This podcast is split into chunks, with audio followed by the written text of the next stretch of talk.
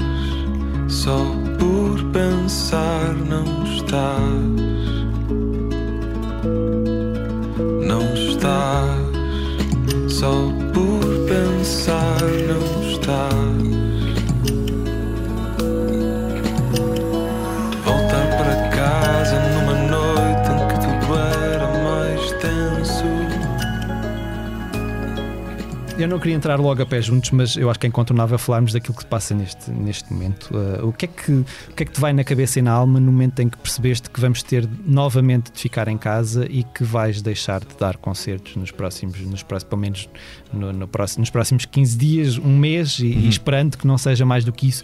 O que é que tens aí um, um sei lá, um grito de revolta na, na garganta ou estás relativamente pacífico com a situação? É assim, eu acho que estou relativamente pacífico porque ao fim, ao fim de um ano, numa, numa situação mais ou menos sempre semelhante, em que às vezes abre um bocadinho e é permitido fazer alguns concertos, e eu fiz bastantes dentro daquilo que foi possível com o lançamento do disco, mas acho que era fácil perceber que seria inevitável chegar a este lugar outra vez e, e acho que, que, pessoalmente não ganho muito em estar sempre, não é questão de estar revoltado ou não, mas entrar num autoqueixume sobre a uhum. situação. Acho que é uma coisa que ninguém controla, pois claro que a pessoa pode questionar ou não as medidas que são tomadas e a, e a se calhar parcialidade entre todos os setores, mas que há um problema que se tem que, que tentar resolver e que se calhar o ajuntamento de pessoas pode provocar algum aumento de casos, consigo perceber que seja válido e percebo que os concertos e aquilo que eu faço está nesse, nesse lugar e, portanto, acho que me faz sentido tentar aceitar e perceber que um dia isto irá melhorar, mas que neste momento é a pessoa ir tentando lidar com, a, com aquilo que tem. Porque se só me queixar também, claro. acho que todos sabemos o sítio, o sítio onde isto está. Não é? Claro. 2000, tu, na verdade, em 2020 foste mantendo muito presente, uhum. uh, uh, foste editando uh, canções e, e, e, vídeos ao longo do ano, e depois no, fim, no final do ano tiveste o teu álbum e depois ainda chegaste a dar vários concertos. Uhum. Apesar de tudo isso, tu olhas para 2020, eu não sei se em termos criativos tu conseguiste fazer alguma coisa, não conseguiste, olhas para 2020 como um ano perdido de alguma forma ou, ou, ou, ou, consegues olhar e tendo em conta tudo isso que tu conseguiste fazer e pôr cá fora, na verdade até foi um ano em que tu em que tu sentiste que conseguiste cumprir muitas das coisas que tinhas definido para, para ti? É assim, eu acho que na perspectiva de um lançamento eu cumpri as coisas todas que, que me tinha proposto fazer. Acho que da minha experiência dos outros discos que fui lançando, claro que o lançamento de um disco felizmente leva sempre a que existam muitos concertos e desta vez eu até me sinto ligeiramente privilegiado em ter conseguido fazer os 12 concertos que fiz em outubro e, novembro, porque de, de, repente toquei todos os fins de semana outra vez, mas se calhar no disco anterior e no outro anterior, se calhar neste momento estaria ainda num registro de tocar praticamente todos os fins de semana desde o dia claro. em que o disco saiu. Mas. Ou até que mas... tinhas começado antes, se calhar, não é? Na verdade. Sim, na altura, eu por acaso acho que. Tinhas seja, festivais marcados, por exemplo? Sim, tinha alguns que podiam ser quase como que uma, que uma, que uma pré-amostra daquilo que o disco seria, que, que, o disco vinha a ser, uhum, portanto, uhum. a apresentar pela primeira vez algumas músicas no conceito do disco novo, portanto, essas coisas todas não, não aconteceram. Mas acho que na coisa principal, que era o disco que eu tinha feito, e no planeamento que eu tinha feito em novembro do ano anterior, da ideia de lançar um vídeo por mês, uhum. de de conseguir perceber que isso se calhar daria a cada uma das músicas mais tempo do que se tudo saísse ao mesmo tempo, eu acho que essas coisas foram, foram acontecendo. Agora, se calhar, se o disco, em vez de ter saído em setembro, tivesse saído em março, e tal como muitos amigos meus, que, em, em, que o disco saiu em março, de repente não há lançamentos e parece que o disco se torna antigo antes de quer, na verdade, sim, sim, ter sim, sido apresentado às pessoas, se calhar aí podia, podia, podia dar-te outra resposta, não é? Mas eu acho que dentro de toda a situação até tive mais ou menos sorte nos timings que fui decidindo. Portanto, sei que não foi como poderia ter sido, uhum. mas não vejo como um ano perdido. Em termos criativos, também se junta de duas formas. Eu, eu vou sempre fazendo muitas coisas paralelas em relação uhum. tipo, ao, ao, disco No é Zero, portanto, muitas colaborações, de bandas sonoras, de coisas, e nesse campo eu acho que, que estive menos criativo. Parece que as coisas, as coisas não me saíram tão bem, uhum. mas como eu tinha um disco feito e tinha verdadeiramente coisas mais logísticas para tratar da, do, dos próprios vídeos, de, de, de, tudo aquilo que está relacionado com, com cada um dos lançamentos mensais, eu fui fazendo essa parte. Mas criativamente, 2020 será o, o ano deste disco, mas não vai haver um disco que eu te diga que compus neste ano. Porque uhum. criativamente eu acho que foi mais vazio do que os outros anos. Uhum. Mas é um ano que ficará marcado por um disco que saiu, não é? E tu achas que um eventual disco que venha a seguir vai ser muito uh, inspirado por, este, por toda esta situação? Ou achas que quando isto passar, queres é quando passar, se passar Sim. efetivamente de uma forma mais, eh, se voltarmos àquele normal, normal, normal, uh, que tens aí canções em ti que vão sair com, com base nesta, nesta situação meio estranha? Ou... É assim, eu acho que numa letra ou numa música eu abordar a questão pandemia, eu acho que isso nunca vai acontecer. Uh, inconscientemente, se calhar toda esta situação poderá ter mudado alguma coisa. Não acredito que tenha mudado muito, porque também, quer dizer, se isto durar mais 5 ou 6 anos, se calhar sim, né? Uhum. Mas um ano é esta questão. Se calhar eh, a pessoa pode conscientemente tentar valorizar mais as coisas que vai tendo e não tendo, e isso pode estar num, num tema de um outro disco, uhum. mas, mas nunca concreto. Ou seja, sim. mesmo que isso possa de alguma forma influenciar, acho que quem ouvir não vai perceber, porque eu não vou falar em 2020 claro. estávamos nesta situação. Portanto, claro. isso, isso nunca vai acontecer. Claro. Portanto, a nossa vida toda influencia a vida toda a seguir. Claro, claro, e, e dessa forma estará lá, mas nunca de uma forma concreta. Lia. David, e como é que encaras eh, a probabilidade de 2021 voltar a ser um ano sem festivais de verão, com menos concertos? Está a ser difícil aguentar a, a situação financeiramente falando? Assim como eu disse, eu tive a sorte de fazer aqueles 12 concertos que conseguiram equilibrar uhum. mais ou menos um bocadinho as, as contas do ano, que estava todo numa situação diferente, não é? Uh, eu acho que, como estava a responder na primeira pergunta, eu gosto de não tentar imaginar uh, a pior perspectiva. Acho que a questão dos concertos de verão, para mim e enquanto também espectador, é tão importante o facto de tocar e a questão financeira, mas também enquanto espectador, aquilo que, o bom que isso me dá a mim uhum. enquanto convívio com pessoas. Portanto, uh, prefiro não imaginar que vamos passar mais o ano dessa forma. Acredito que se calhar o verão poderá, poderá, estar, outra, poderá estar um bocadinho em, em causa de novo. E quando digo verão, falo dessas questões todas dos festivais de verão. Mas não sei, neste momento acho que a pessoa, acho que, acho que os concertos que tive no, no ano passado equilibraram verdadeiramente as contas que eu poderia ter ou não ter. Um disco também é uma coisa que tem um custo elevado sempre. No meu caso, que as edições, que as edições são de autor, há um investimento que é feito claro. para depois poderes ter retorno. Retorno com os, com os concertos e com as próprias vendas do, dos discos. Por exemplo, a venda dos discos, mesmo nos concertos que fiz, foi um problema porque grande parte do, dos sítios proibiu a venda. Eu percebo que sim, mas pois, é, claro. também um, é também um, uma forma de, de contrabalançar as, as, despesas que não, que não existiu. Mas neste uhum. momento, eu acho que é, não é ficar, não é entrar para dizer que, que, se fica parado à espera, mas é assim que se está, não é? Uhum. Uhum. Portanto, em termos psicológicos, parece estar, está, estás forte, estás, estás estável e sentes-te equilibrado. Então, eu, eu, acho que sim. acho que sim. Uhum. Acho que, que, é sempre bom. Sim, eu acho que. Uh, fal... Sim, diz, desculpa. Falando agora um, um, pouco sobre o teu disco mais recente, um, quantas palavras começadas por N é que cabem neste álbum? Uh, uma palavra começada por N. Uh, parece um disco que tem um conceito bem definido, mas ao mesmo tempo é aberto à interpretação de cada ouvinte, talvez.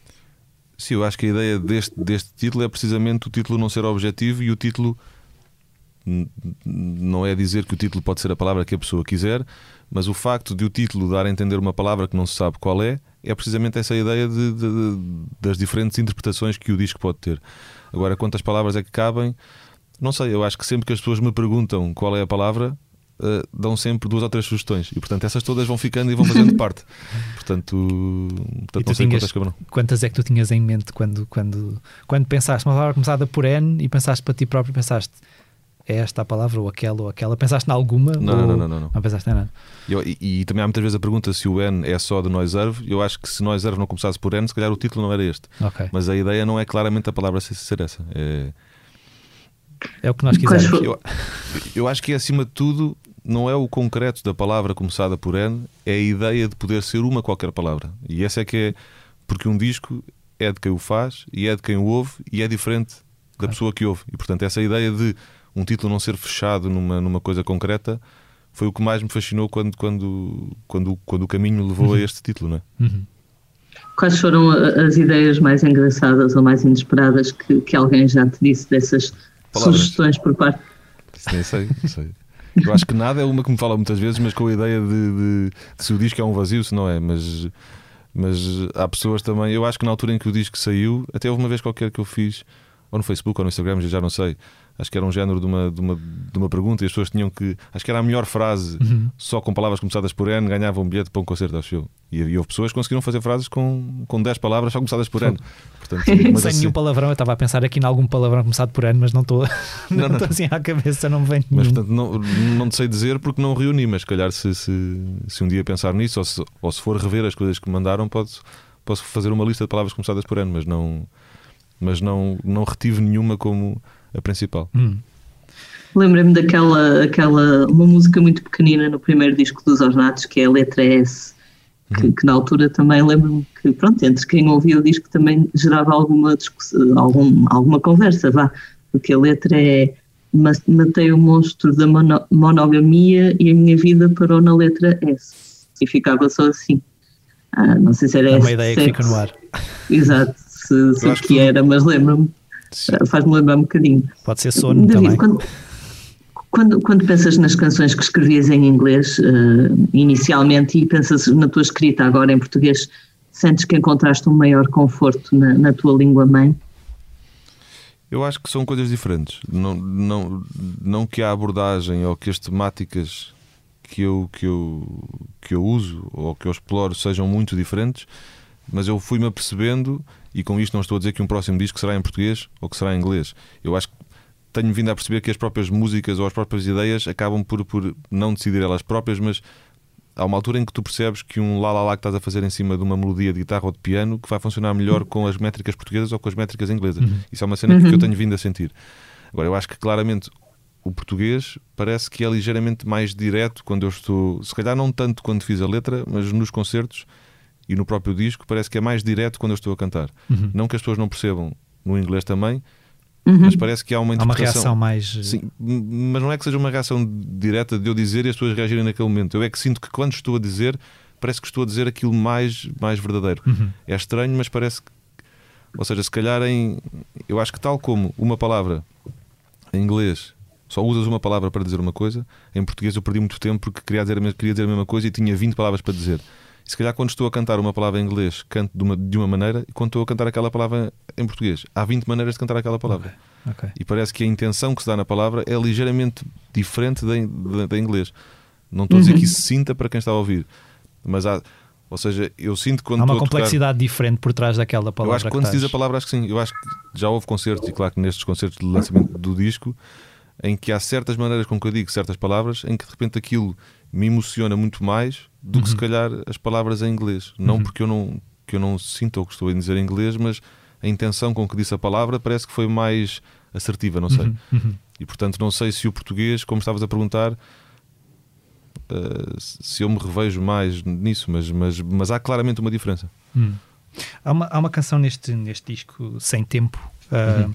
que, que é, segundo li, inspirada uh, nos diários do filósofo Eduardo Lourenço. Sim, sim, que vinha da, da banda sonora. Vinha sim, da banda sim, sonora. Sim. Não vinha tal qual como está no disco, mas vinha uma primeira abordagem uhum. da, da, música. O que é que tu, ele, ele deixou-nos em, em dezembro, o que, o que é que.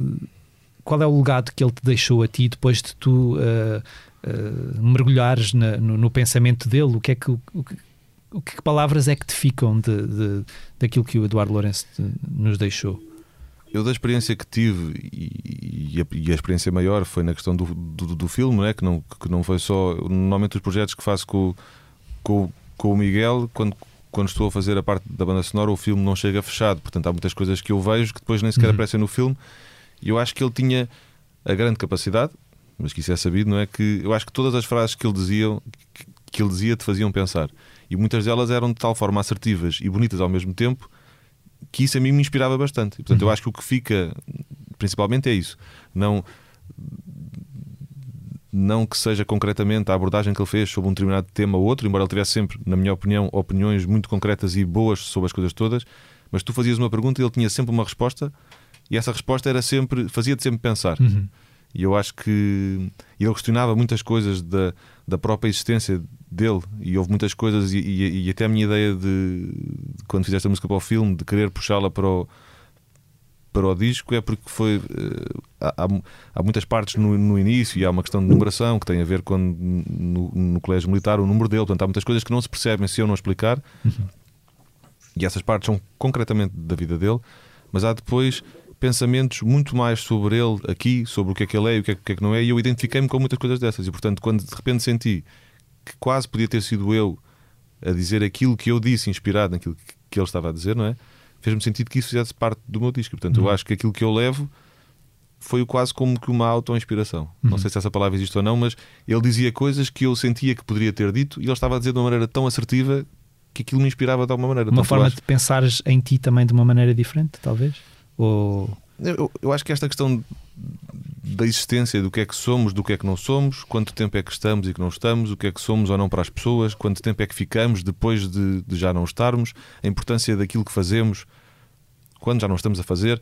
Ele tinha muito esta coisa e eu também tenho muito isso. E uhum. portanto ele dizia uma coisa muito bonita que foi, que foi ou bonita ou engraçada para mim, que foi, que foi o início, quando eu comecei a ler os diários que o Miguel me tinha dado para fazer para, para a questão da música, que é quando ele dizia que que a mãe tinha, tinha demorado seis dias a registá-lo e como ele tinha estado seis dias no mundo sem ser ninguém, como uma metáfora para o registro que uhum. fazem no, uhum. no, no, registro civil, né? Uh, então ele, nunca tinha, então ele nunca tinha percebido quem é que era durante a vida toda, porque, porque aqueles seis dias se perdeu e nunca mais se encontrou. Uhum. E eu achei aquilo bonito. E portanto, é essa dinâmica do que é que somos, o que é que não somos, se somos porque os outros. Se somos aquilo que os outros acham de nós, toda uma, uma, uma, uma metáfora ou uma, ou, ou uma visão filosófica de nós próprios que ele tinha e que eu me identifiquei ligeiramente, hum. ou muito, e portanto acho que é isso que ganho, que levo na a maioria. Uma coisa que eu acho que sempre li eh, ao ouvir, li de ti ao ouvir os teus discos é que és uma pessoa que presta muita atenção ao detalhe, que és muito perfeccionista na forma como, como, como fazes, como, como produzes a tua música. Um, no teu dia a dia, tu és muito mais desmazelado do que aquilo que nós poderemos pensar, ou também és perfeccionista no teu, uh, no teu cotidiano? Ou é uma coisa que tu. Eu acho que posso ser, eu acho que sou em algumas coisas. Não serei noutras. Não tinhas que, me perguntar concretamente para eu dizer, olha, em relação a isso sou, em relação a isso não sou. Mas eu acho que, que, que, quando te dedicas a uma coisa, por exemplo, agora estou a ver este copo, eu faço o movimento do copo para este, para este lado. Uhum. Se quiser ficar obcecado no bom sentido com este movimento, eu sei que só há um movimento com o qual eu vou sentir um arrepio a pôr o copo ali. Uhum. E portanto a busca pela perfeição na questão das músicas e na questão, se calhar, nos conceitos, nas letras, nas coisas todas, eu tenho que sentir esse género de, de arrepio a fazer aquele movimento. E, uhum. esse, e, o perfeccionismo é essa procura. Se calhar em casa, se eu tiver a pôr uma prateleira, se quiser que aquela parede fique branca, posso fazer 40 buracos até que fique o buraco certo. Uhum. Não de uma maneira obcecada, mas nessa maneira de aquilo ter um. Ter um há só um sítio em que, em que aquilo me dá algo mais do que os outros sítios Uhum, todos. E portanto, eu acho que em muitas coisas da minha vida eu procuro inconscientemente essa movimentação. Ah, Tu não arrumas o teu guarda-roupa por, eh, por cores, por exemplo. Não, não, não. Aquele- tipo de, Não, isso não, isso paranoia Não, não, não. tem de ficar porque tudo eu- direitinho. Porque eu acho que isto não é uma questão de paranoia. Isto Uhum. é quando há uma coisa que eu me proponho a fazer, a coisa só se fecha quando eu sinto esse género de arrepio que eu estava a dizer. Uhum. E para chegar a esse sítio há essa busca dessa perfeição. Agora, há coisas com as quais eu, não- eu lido bem e, e uma casa desarrumada não é uma coisa que me, que me atormente nessa Uhum. questão de, de- de tal perfeição, né? Portanto, há Uhum. coisas em que eu não sou assim no dia a dia. Um, há pouco eu perguntava-te se tinhas aí um grito entalado na garganta por causa desta de toda esta situação que estamos a viver. Um, isso veio de uma, de uma outra imagem que, que eu acho que, que construí de ti, um, que é que és uma pessoa muito ponderada. Tu arrependes-te mais vezes daquilo que dizes ou daquilo que não dizes? Eu acho que nunca me arrependi de nada que tivesse dito. Porque eu acho que é preciso sempre uh, perceber o, o outro lado, não é? Um bocadinho. Portanto, ainda há bocadinho estávamos, estávamos a falar destas medidas e não medidas e parece que é quase coisas que, que não te fazem sentido à partida e com as quais tu te queres, entre aspas, gritar contra, não é?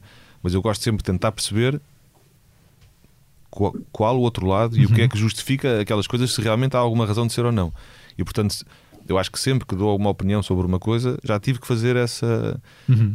esse pensamento dos dois lados. Portanto, eu acho que sempre que, que digo as coisas, acho que não me vou arrepender. Se calhar, às vezes, podia ser mais impulsivo em algumas coisas e não pensar tanto, não nas, não, não nas consequências do, que- do que estou a dizer, mas na verdadeira validade daquilo que estou, que estou a dizer. Portanto, a arrepender seria do que não disse, porque Uhum. pode ter havido alguma coisa que eu não disse porque demorei demasiado tempo a, a perceber Certo. os dois lados. Mas acho que não me arrependo nada do que, do que tenha dito. Acho que não. Lia. É, agora fizeste-me lembrar eh, aqueles momentos em que nós temos a resposta certa para uma discussão, mas depois, horas depois, quando estamos a tomar banho ou coisa assim, não é? Por exemplo, David, nas redes sociais tu mantens uma presença discreta, nunca houve aquele momento em que tu já escreveste uma coisa e pronto, já te arrependeste, mas eh, enfim, já, já está escrita. Não, eu, eu- acho que não. Eu, eu- acho que então na- hoje em dia vivemos que é uma coisa que, que até me incomoda mais ou menos, mais, mais ou menos, não é que é esta facilidade de todos termos uma opinião, e é bom todos termos uma opinião, mas, opini- mas, mas parece que todos nós temos sempre à nossa mão um, quase como que um auditório em que de repente podemos dizer o que quisermos. E eu acho que essa força, que é uma força que as redes sociais nos dá, a mim preocupa mais com aquilo que estou a dizer. E portanto, sempre que, que- como estava a dizer antes, não é? sempre que eu digo alguma coisa, gosto de, de conseguir. É quase como no conceito de um disco. Eu perco muito tempo a pensar nas capas, eu perco muito tempo a, a pensar nos títulos. Para que se alguma vez alguma pessoa me perguntar alguma coisa sobre aquilo que eu não tenha pensado, eu vou saber a resposta porque eu fechei as pontas todas. E claro que não levo a esse extremo um simples post num sítio qualquer.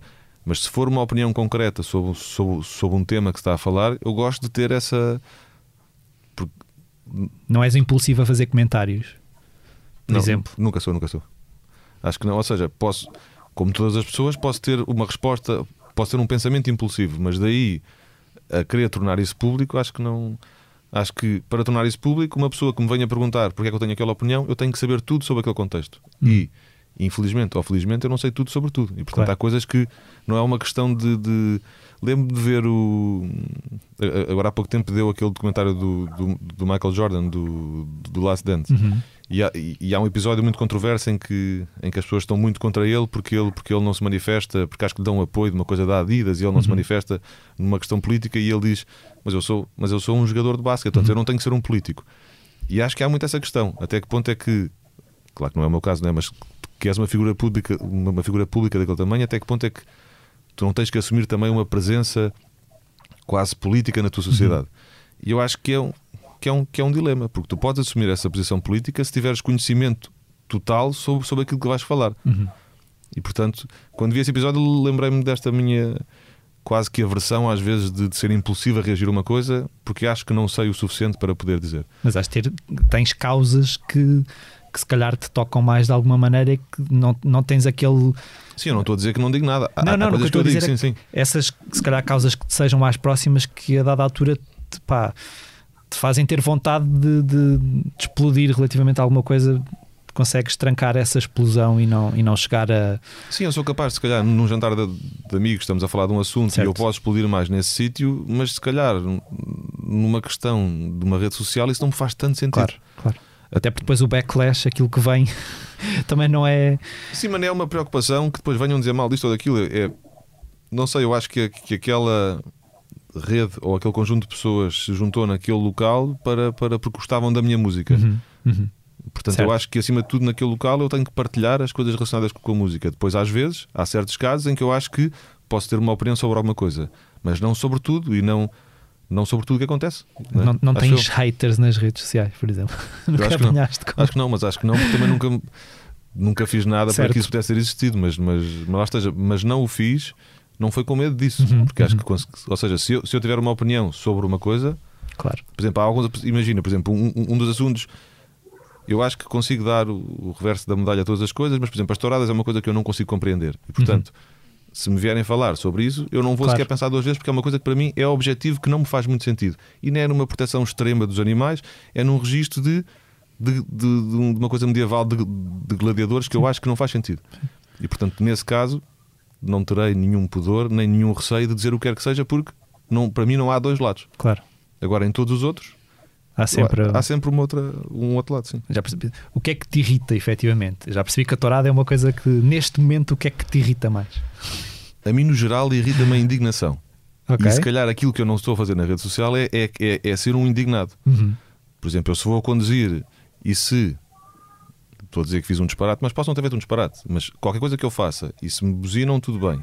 Mas se eu olho pelo, pelo vidro e a pessoa está com uma cara de indignada, que é um, uma ligeira superioridade sobre o outro, isso é das coisas que mais me irritam. Isto depois é transversal para tudo. É que diz mais palavrões no trânsito. Não, não, não, mas eu não me passo. Eu fico é irritado. Okay, seja, okay. quando, quando tu perante outra pessoa ou outra pessoa perante mim acha que tem alguma superioridade uhum. e que essa superioridade fica indignada com o comportamento que eu tive ou eu por outra pessoa, isso Sim. é o que mais me irrita. Okay. E isso depois. Aquela coisa do, dos pequenos poderes, não é? É pá, assim, não, não. É uma coisa que me, que me irrita mesmo, a questão da. E, e, isso dá para muitas coisas. Tu podes estar num restaurante e ficares indignado com, com, com o empregado. A questão uhum. da indignação é um, é um sentimento de superioridade que não deve existir. Uhum. Pode existir um confronto, uma conversa, uma discussão, mas nunca com esse registro de eu sou superior. Eu sou superior. E a indignação vem de um sentimento de superioridade, que é tipo, hum. mas como é que ele foi fazer aquilo? Sim, sim, Pronto, sim. Portanto, isso é a coisa que mais me irrita.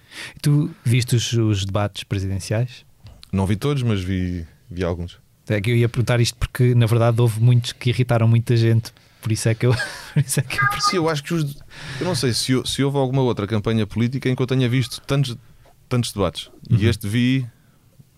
Não sei se vi todos, mas se calhar vi para aí 60%. Uhum.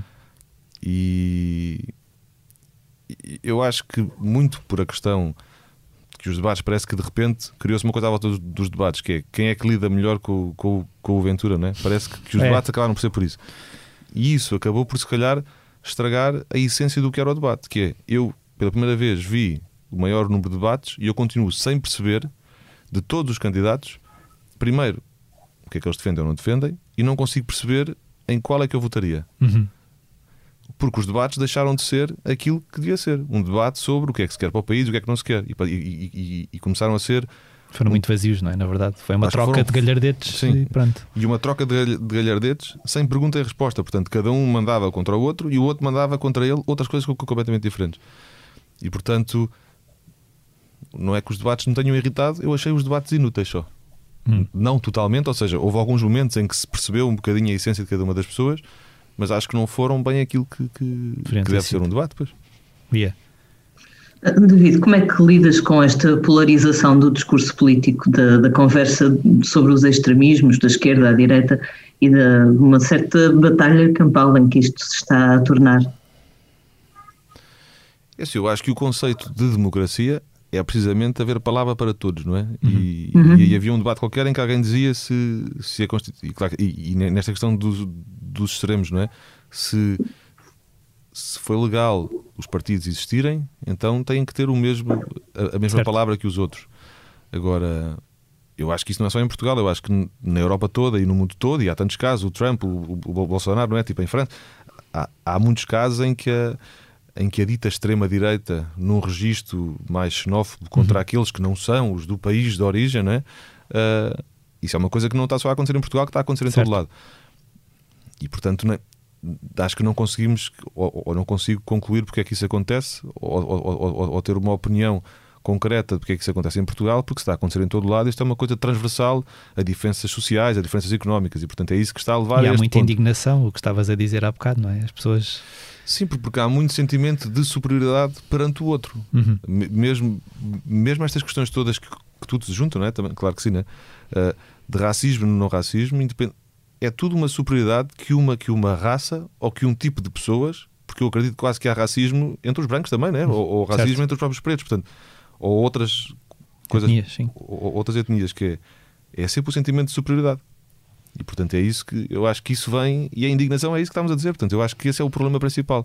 Agora, como é que ele lida? Eu acho que não sei, eu acho que existe ainda um, um, nível elevado de bom senso em grande parte das pessoas. Uhum.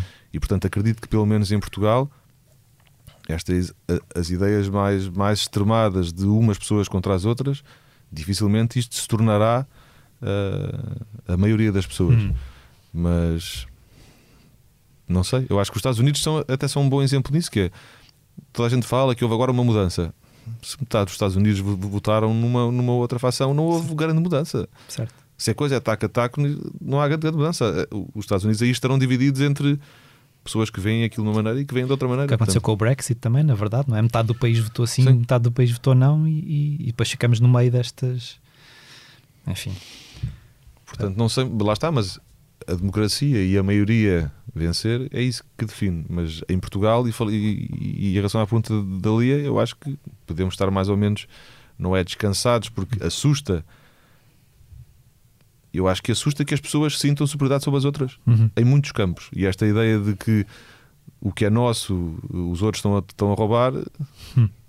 Certo.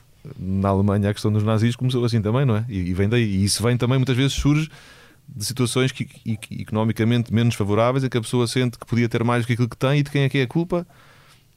A culpa, na verdade, é do sistema total, não uhum. é de, uma pessoa ou de outra pessoa. Sim, sim. Mas, Via. Voltando à música, hoje, 14 de janeiro, fica disponível no teu site uma cassete com 13 canções gravadas nos concertos que deste no final de 2020. Uhum. É uma prendinha para os teus fãs ou também querias deixar uma espécie de, de, marco de resistência, como quem diz, ok, foi um ano em que fiz menos concertos, mas consegui gravar um, um disco ao vivo? Sim, eu, eu acho que é um bocadinho disso tudo.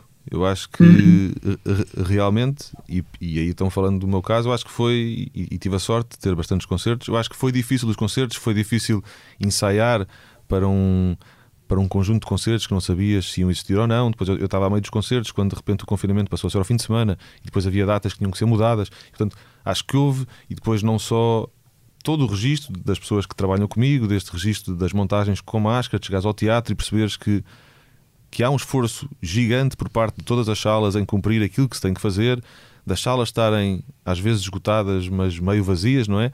E portanto uhum. há toda uma luta que eu acho que faz todo o sentido, porque é isto que eu mais gosto de fazer e que as pessoas que andam comigo também mais gostam de fazer, mas realmente foi um bocadinho diferente dos outros lados. E, e não sei se foi só por isso, mas fez-me sentido já desde o final do ano, do, do ano passado, e portanto, para eu conseguir ter uma música em cada concerto, eu tive que gravar os concertos todos, não é? E não gravei os concertos todos desde que comecei a tocar. Portanto, eu comecei a sentir essa ideia de: olha, vou gravar os concertos todos e depois logo se vê o que é que acontece. Porque uhum. parecia que estava a acontecer ali uma. Eu acho que até na música portuguesa este ano foi um ano complicado e os discos que saíram em 2020 são os discos que quase fizeram parte de uma. De uma de uma resistência de que uhum. a música vai continuar, certo. porque todas as pessoas podiam ter dito: Olha, vamos cortar o disco e adiamos. E grande parte das pessoas, acho que praticamente ninguém adiou, porque são os discos desta altura, não é? E portanto, isto não sei se é, se é se é só para simbolizar isso, mas também é um bocadinho isso, porque realmente houve um. Eu dediquei-me bastante, lá está, não, não, não sou eu, mas, a, mas as pessoas que fazem comigo as luzes do, do espetáculo, o próprio Cubo, uh, o Miguel que faz o som, as pessoas todas se dedicaram a isto, independentemente dos concertos poderem acontecer ou não. Uhum. Portanto, eu acho que isso é um. Este momento é todo um.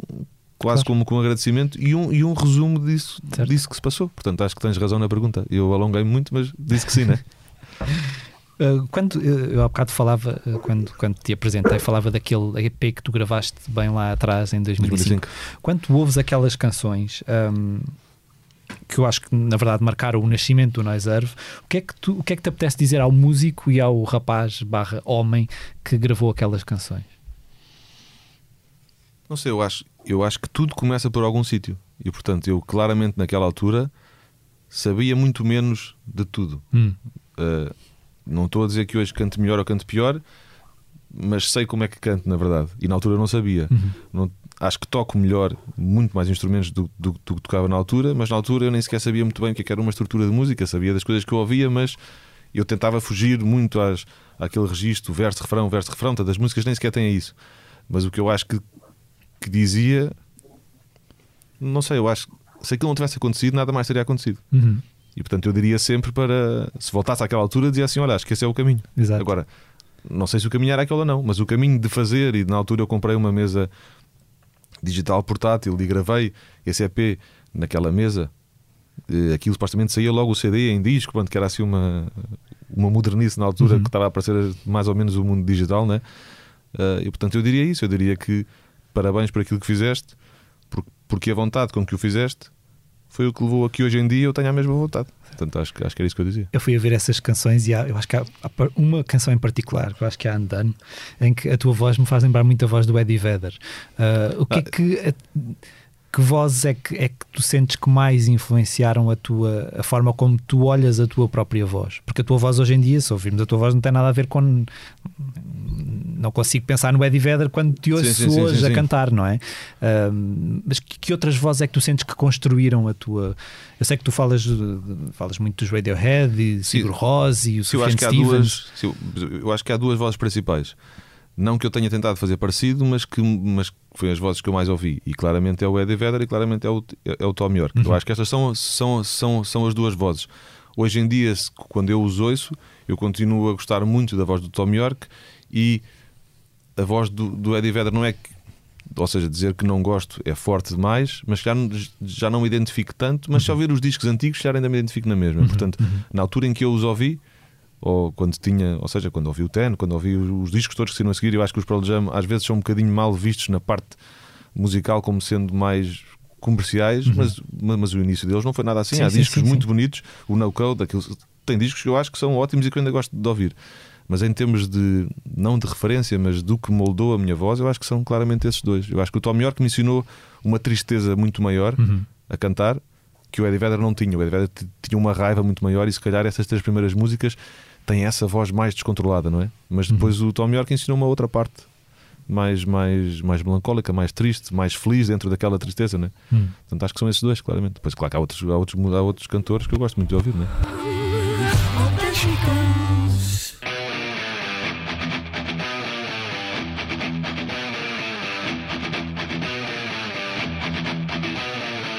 Mine will ever do the work of villains, the will of fools. If you believe it, it must be true. No son of mine, no son of mine. Abrimos este próximo segmento do posto emissor, o, o, do assunto da semana, com música nova dos Foo Fighters, porque a banda Dave Grohl, à semelhança dos Red Hot Chili Peppers, Strokes, Foles, Cardi B, Post Malone ou Travis Scott, tem um nome inscrito no cartaz de, de, de festivais portugueses. Ontem um, houve novidades sobre o destino dos concertos marcados para as próximas semanas, mas sabemos também que haverá em breve uma reunião dos promotores de espetáculos com a Ministra da Cultura. Uh, Lia, quais é que são as certezas e as grandes dúvidas neste momento? Bem, a única grande certeza em relação à cultura parece ser mesmo uma enorme incerteza. Uh, como todos já devemos saber por esta altura, a partir desta data e ou a partir de amanhã, dia 15, e pelo menos durante 15 dias, todos estaremos sujeitos ao dever de recolhimento domiciliário. A grande maioria do comércio estará encerrada, incluindo ginásios e cabeleireiros, numa situação provocada naturalmente pela pandemia de Covid-19 e em quase tudo semelhante à que vivemos em março e abril do ano passado.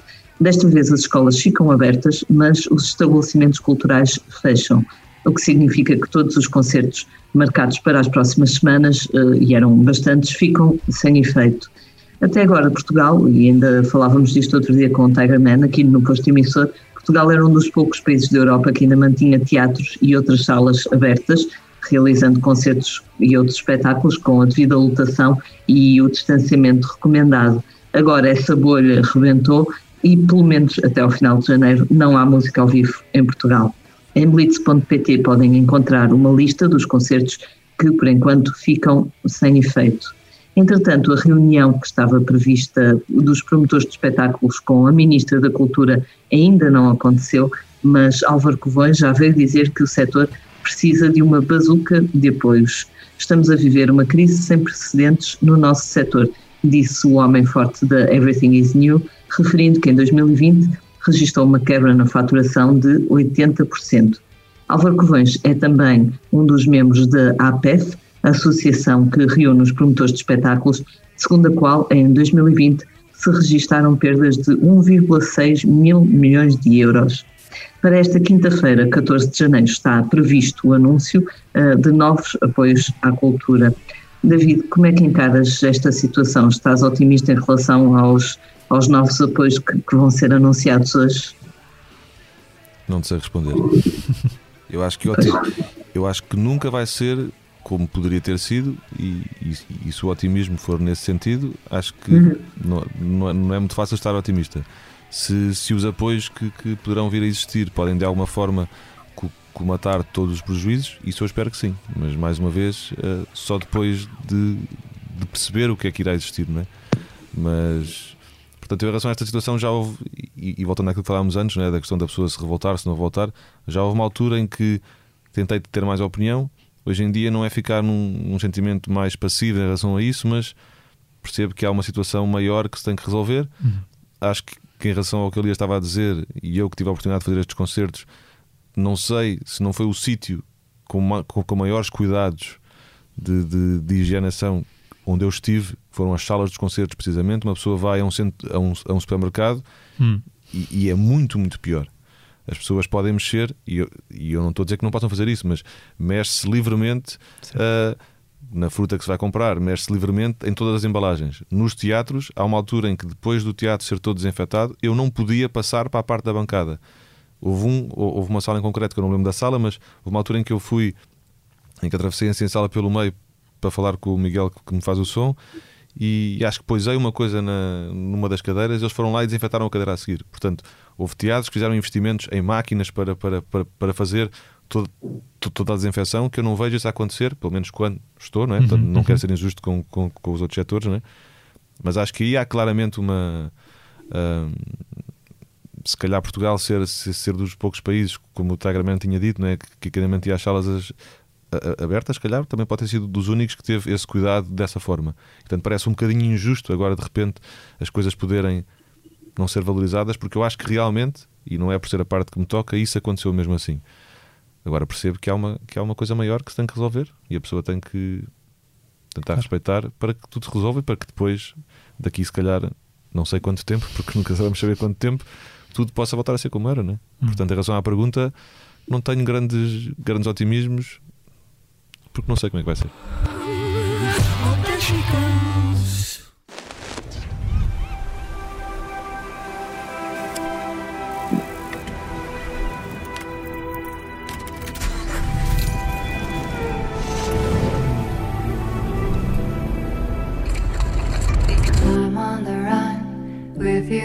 Love, there's nothing wrong. Contemplating God under the chemtrails over the country club.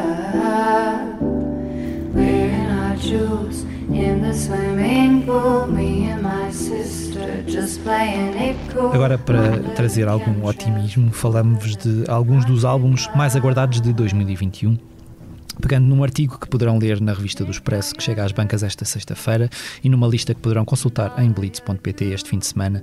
Começamos por falar do derradeiro álbum de Carlos do Carmo, que nos deixou a 1 de janeiro, depois de alguns adiamentos, e ainda que reúne fados de alguns dos seus poetas favoritos, como Herbert Welder ou Sofia de Melbreiner, chega no primeiro trimestre do ano.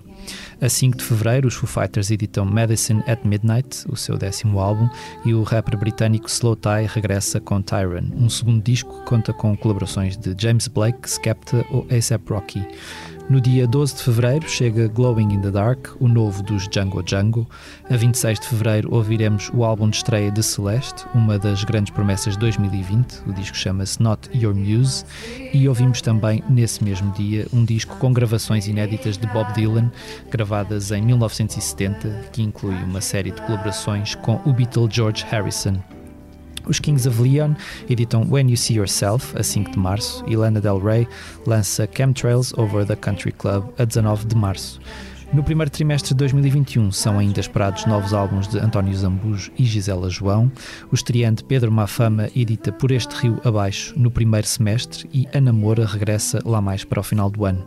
Ainda sem data de edição prevista, mas já a aguçar-nos a curiosidade, estão novos álbuns prometidos por Nick Cave, chama-se Carnage e foi gravado com o parceiro habitual Warren Ellis, Billie Eilish, Saint Vincent, Lord, Megadeth, Cardi B e Adele. David, uh, que artista ou banda é que tu mais gostavas que editasse um disco em 2021? De quem é que tens mesmo saudades, saudades de, de, de ouvir? Não sei se tenho assim. Quer dizer, eu, eu quando tenho saudades de ouvir, vou, vou os ouvir os, discos, os, os, discos antigos. Portanto, não sei. Eu, eu gosto sempre de um disco novo do, do Radiohead, e parece para dizer isso, mas eu gosto das coisas todas que eles fazem, portanto, gosto sempre de, de ouvir, não só por ser novo, mas depois ir esmiuçar todos os pormenores de todos uhum. os arranjos, não é? Mas de resto, eu acho que acho que felizmente vamos tendo sempre muita música e temos forma de conseguir ouvir a música que, que já foi feita. Portanto, não há assim ninguém que tenha uma grande uma grande expectativa, mas mas disseste em alguns nomes que, que, que, acho que acho que o disco da Gisela está muito, está muito bonito, pelo que me disseram. Eu não ouvi ainda, mas portanto tenho alguma curiosidade okay. também. E gostas da Billie Eilish também? Sim, eu acho, que ela, eu acho que ela consegue eu lembrei-me dela porque eu acho que de alguma maneira há ali sons na música sim, sim. dela que, que eu acho que diriam alguma coisa. Sim, eu acho que ela está num, num registro, entre aspas, mainstream, mas que não é bem. Uhum. E a parte, ou seja, ou seja, que é, mas que poderia não ser. E, uhum. e os arranjos e, as, e muitas das, das soluções, até em partes rítmicas que eles usaram, há coisas que eu acho bastante piada mesmo. Portanto, e até acredito que criar um próximo disco pode ser ou para um lado uhum, que eu não uhum. gosto tanto, ou pelo contrário, ou seja, e aí quase como que assumir uma posição mais nesse tal comercial que estávamos a falar, uhum. ou então pelo contrário pode ser uma coisa totalmente oposta. Uhum. E, e, e, sendo oposta pode, pode bater nesses, nessas soluções que eu, que eu acho piada, portanto tenho uma curiosidade também de poder ouvir.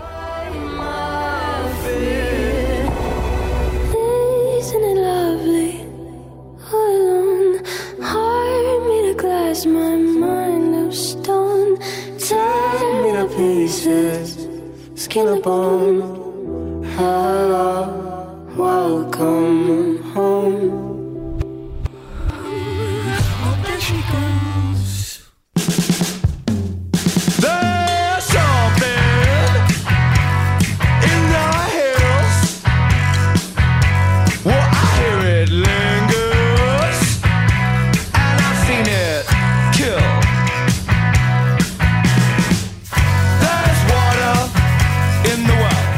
E agora falamos dos álbuns que andamos a ouvir aqui pela redação ou, ou em casa, uh, porque estamos em teletrabalho, não neste momento, eu, mas uh, lá voltarei para casa hoje.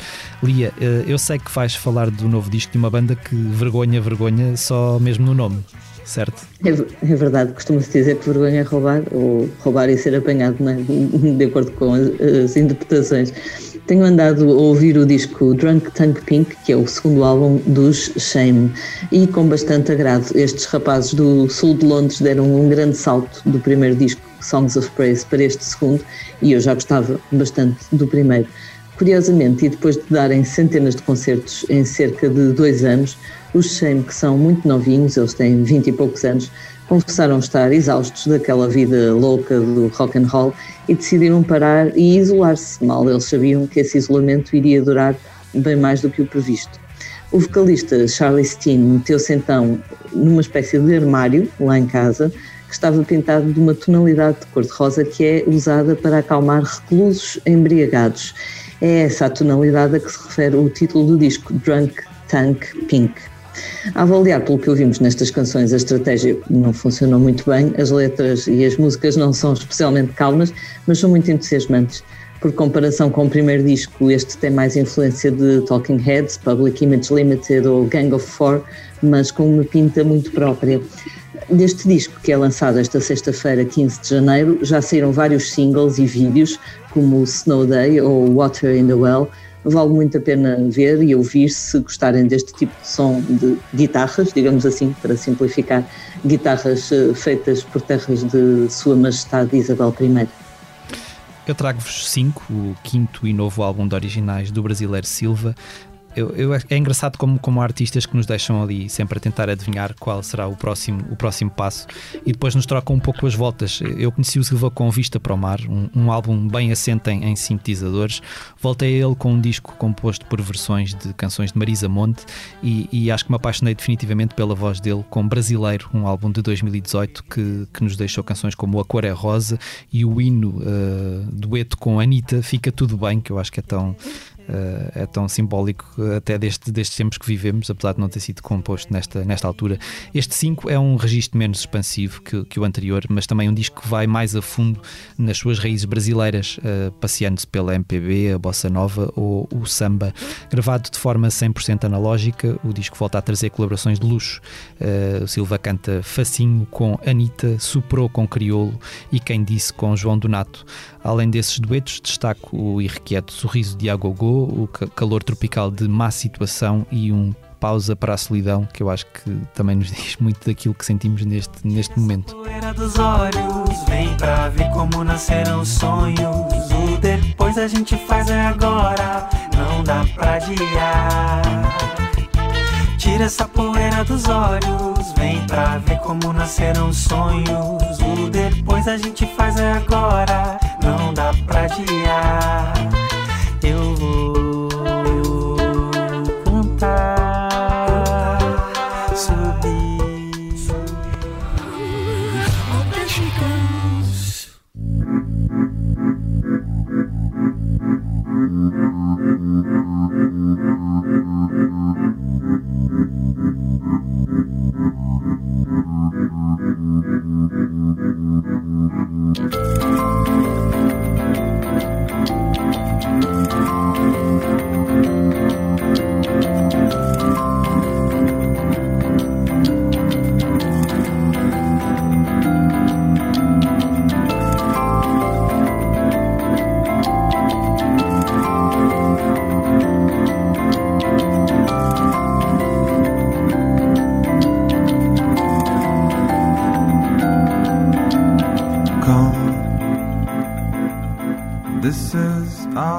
E chegamos assim ao fim de mais um posto emissor. Fica o nosso agradecimento ao Noiserve por ter aceitado o nosso convite. Obrigado pelo convite.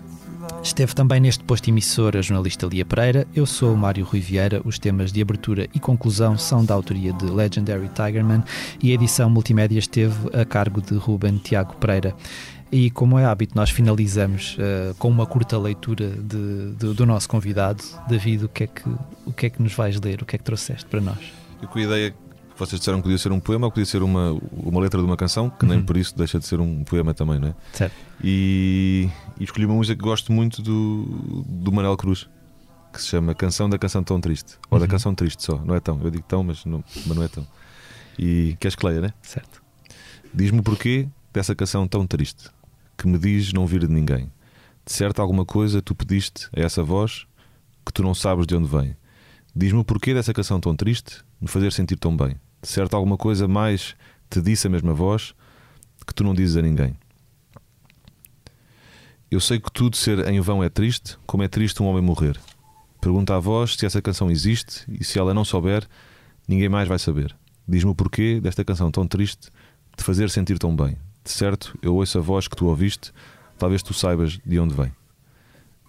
E é isto. Obrigado. E eu acho que é um bocadinho o resumo daquela ideia de não é bem isso só, mas que nem tudo o que é triste é mau e que eu pelo menos tenho um, quase que um imã grande para, para, para músicas que de alguma forma algumas pessoas parecem mais tristes, mas que a mim apenas servem para abrir hum. tudo o que está aqui. E portanto é isso. Escolhi essa. E gosto muito do Manuel Cruz também. Obrigado, obrigado, David. Foi, foi bastante emocionante. Eu gosto muito desta canção, mas nunca tinha ouvido a letra assim, uh, sem a música, não é? Declamada. Sim. Então é engraçado, dá, dá uma perspectiva diferente. Obrigada, David. Obrigado.